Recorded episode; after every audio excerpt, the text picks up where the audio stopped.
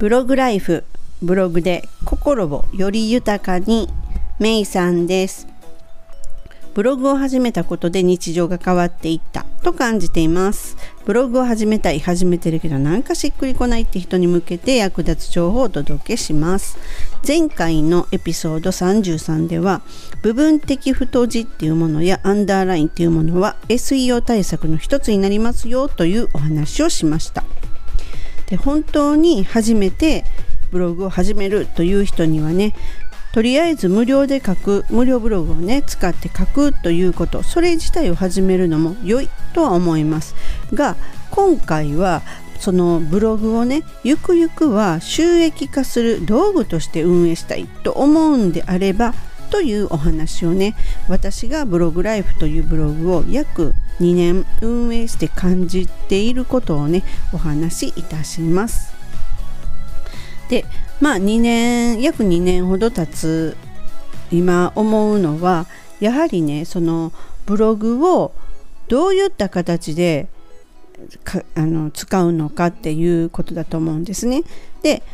ブログで稼ぎたいっていうその漠然としたねあのものっていうことよりもきちんとブログっていうものをいつか収益化するための道具として運営していきたいでまずそこをねそういう意識で取り組むっていうことがゆくゆくね収益化しようと思うのであれば大事かなって思うんですね。となるとこのブログっていうものを使って何を多くの人に伝えたいのかっていうことをきちんと自分の中にあの明白に持っておかないといけないって思うんですよ。まずはねそこからが本当にこの収益化していきたいというスタートっていう風に感じます。でね例えば私のブログはパソコンが苦手でブログ初心者さんっていう人に向けてサポートできるサイトっていうものをあの目的として運営を始めたんですね。でこういったねこの自分の中にこう明白に私はこれが伝えたいんだっていうものをね持っておかないとやっぱりただ書いてるだけっていうのだとあの自分もね楽しくないしその何て言うんですかね手応えというかなんかこう反応もなく淡々と続けるっていうほどこうメンタル的に強くないわけですよ最初は。なのであのね最初はやっぱりね迷いばっかりなんですよね。なんか自問自答を繰り返す。これでいいんかな？え次何やったらいいかな？えこれってこのままやってどうなるんかな？とかいうふうにですね、うん、でそこからまあまあもう見えてるのは挫折じゃないですか。なのでまず本当にその相手の反応がうんぬんとかではなくって自分が何を伝えたいのかっていうことをきちんと持っておくっていうのがこのねブログを始める目的となると思うんですね。なのでもっともっと先なわけですよ。収益化するだとかどうとかそれはゆくゆくなわけなのでまずは自分が何を人に伝えたいのか。でそこでね人の反応とか周りのこうあの動きだとかそのあの人はすごくうまくいってるだとかそういうことってね本当にあの自分がブログを運営するにあたって全く必要ないんですよ。でその人と比べてしまうとかその誰かと人そうですねあの人はうまくいってるだとかそんな風にまあ感じるとは思うんですね。でもそういうところも含めてもうこれはその自分をね成長させるためのものだっていうふうに割り切ってですね自分は何を一体伝えたいのかということをにシュッとこうね思考を戻してこう迷っても迷っても迷ってもいやいやいやいやっていうふうに軌道修正ですよね。根本に戻っていや自分はこれを伝えたいんだっていうふうにねあの戻るっていうそういう力もねやっぱりつけていかないといけないんですね。でそれとその最初にやっぱり何を伝えたいのかっていうベースっていうのは本当にそれが一番でで私はそのやっぱりブログが苦手な人ってあごめんなさいパソコンが苦手な人っていうんであればそこから私はパソコンがあのに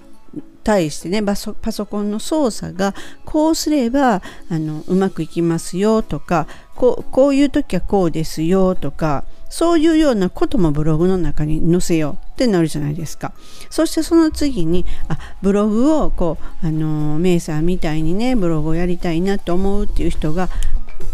例えばこうコンタクト取ってきました。そんなんだってあそっかって。これこういう情報を欲してるんだなっていうふうにヒントをもらってそしてまたそういう記事を追加していく。っていうふうにこういうふうにねなんかこうただ書くんではなくて自分がこう伝えたいっていうのを軸にしてそしてそこにあのこう追加していくって感じですかねなんかだんだんこの最初のね線がこう細いんですよ自分はこれを伝えたいというそこにどんどんどんどんこう太くなっていくって感じですかねその線が。あれもつけてこれもつけてあれもつけてこれもつけてってするとこう太くなって丈夫になっていくっていうイメージですかね。でそうしてるうちにこれこれがその例えばパソコンが苦手な人に向けてこういうものがあったら絶対に便利だろうなって思うものを例えばこう教材として作ってまあ私それでユーデミーでねあのそのパソコンのことで教材作ったんですけれどもそういうふうにこうあそうだこれを作ろうっていうことそれを作ったら今度は自分のブログにそのパソコンが苦手な人に向けてなのでそこで自分の教材こんなのをユーデミーで作りましたっていうこと自体を記事にできるじゃないですか。ですよね。それでそこでその例えば先着何名様ここから先着何名様はあのクーポンがゲットできますとかねそういうのとかその自分の本当ブログを活用してそういうふうなこうあの、まあ、営業をかけていくっていうかねそういうこともできたりするじゃないですか。でまた今度はブログブログが今度は初心者さんでブログがこうだって言ったらこうそうそういうのを今度はブログがこう一通りゼロから10までこれを学べば一応はこう基本的なことはできますよっていうことのそういうような商品をまた作って販売を始める。でそれをまたあのブログで案内する。っていうことそういうことをしていくとどんどんどんどん自分のブログっていうのがこう育っていきますよね。それと一緒にブログを書いていくことによってあ今度自分が何をすべきかとかあみんなこれを欲してるんだとかね。そういうふうなことがこうあのピンときてねよしあれやみたいな感じであれを作ろうとかねそういう風なになってくる。それはその本当に必要な人は購入されてやろうしあ自分はそれは別にいらないと思ったら購入されないわけでそこは別にガンガンガンガンする必要なくって本当に自分がそれそれもねブログと一緒でこの商品はそういう初心者さんにとっては必要なことを全部カバーできるんだっていうことをね作っていくそのその商品自体もあこれが足りないあれが足りないを追加していってどんどん成長させるっていうようなイメージでっていう感じでねそういう風にしてあのまずは本当の基本は何を伝えたいのか自分は何を使いたいのかっていうことですね。うん、でそれを本当元にそれをしていくとそのブログを見てくださってる読み手の人とか読者さんはあ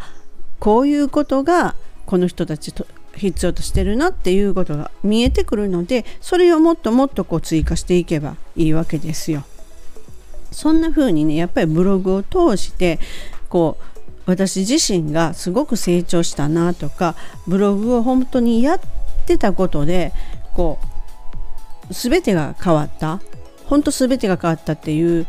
のは過言ではないんですよ。テレビも見なくなったりとかもうちょっと人付き合いも悪くなった、